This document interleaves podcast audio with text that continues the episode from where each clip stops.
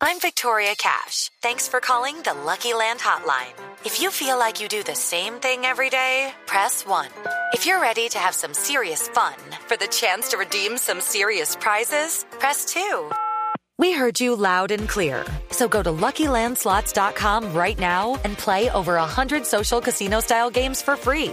Get lucky today at LuckyLandSlots.com. Available to players in the U.S., excluding Washington and Michigan. No purchase necessary. VGW Group. Void prohibited by law. 18 plus. Terms and conditions apply. Hola, soy Octavio Sazo y estas son las noticias más importantes del mundo del deporte en la tarde de este martes 28 de julio.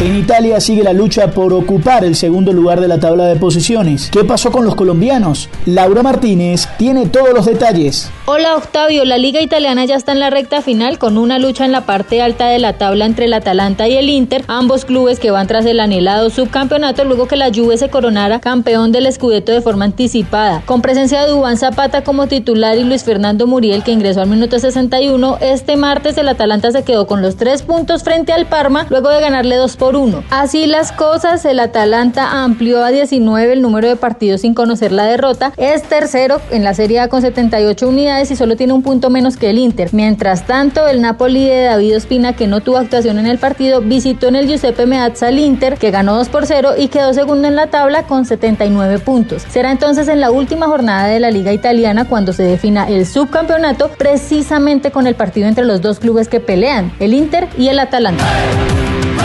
¿A dónde irá a parar Alfredo Morelos? ¿Francia? ¿Italia? ¿O es que tiene un nuevo pretendiente? Felipe Lara nos cuenta. Hola Octavio, desde Inglaterra aseguran que Everton entró en la puja por el delantero colombiano Alfredo Morelos, quien desmintió en esta última semana que su fichaje por el Lille esté cerrado. Medios ingleses aseguran que los Toffees harían una oferta al Rangers en la que se añadiría al italiano Moise King más una suma de dinero. Y es que Morelos es uno de los delanteros más efectivos de Europa, anotando 29 goles en 46 partidos con el Rangers. Por ahora, Morelos preparará el reinicio de la Europa League con el equipo escocés para enfrentar al Bayer Leverkusen.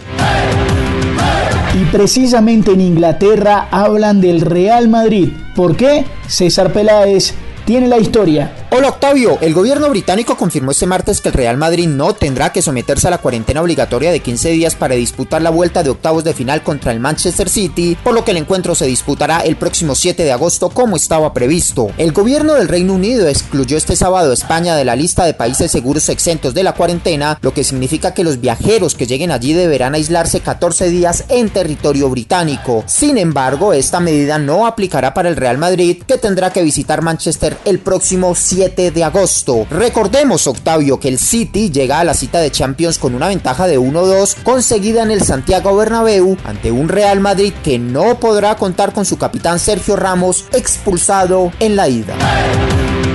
Y así como está sufriendo el béisbol de los Estados Unidos, sufre ahora otro deporte en ese país. ¿Cómo es el tema? Juan Esteban Ospina y la noticia. Hola Octavio, las alarmas se encendieron este martes en los New England Patriots después de que seis de esos jugadores rechazaran participar en la próxima temporada del fútbol americano de la NFL debido a la pandemia del coronavirus. Los Patriots fueron notificados de las renuncias de jugadores de la talla de Dante Hightower y Patrick Sean, que tienen tres títulos de campeones del Super Bowl cada uno. Octavio, le cuento que según un acuerdo negociado entre la NFL y el sindicato, los jugadores que se consideran en alto riesgo de salud por el pueden renunciar a competir este año y recibir un pago de 350 mil dólares. La temporada 2020 está programada para comenzar el 10 de septiembre y la NFL planea celebrar la campaña en los estadios de los equipos a puerta cerrada, aunque ya canceló los juegos de pretemporada previstos para agosto para reducir riesgos frente a la pandemia. Y cerramos contando que siguen sin jugar los Yankees de Nueva York del colombiano Giovanni Urshela. Fue suspendido nuevamente su partido de hoy y quedan en duda los siguientes duelos de esta semana. Esto es lo mejor del deporte. Sigan conectados con Blue Radio y bluradio.com.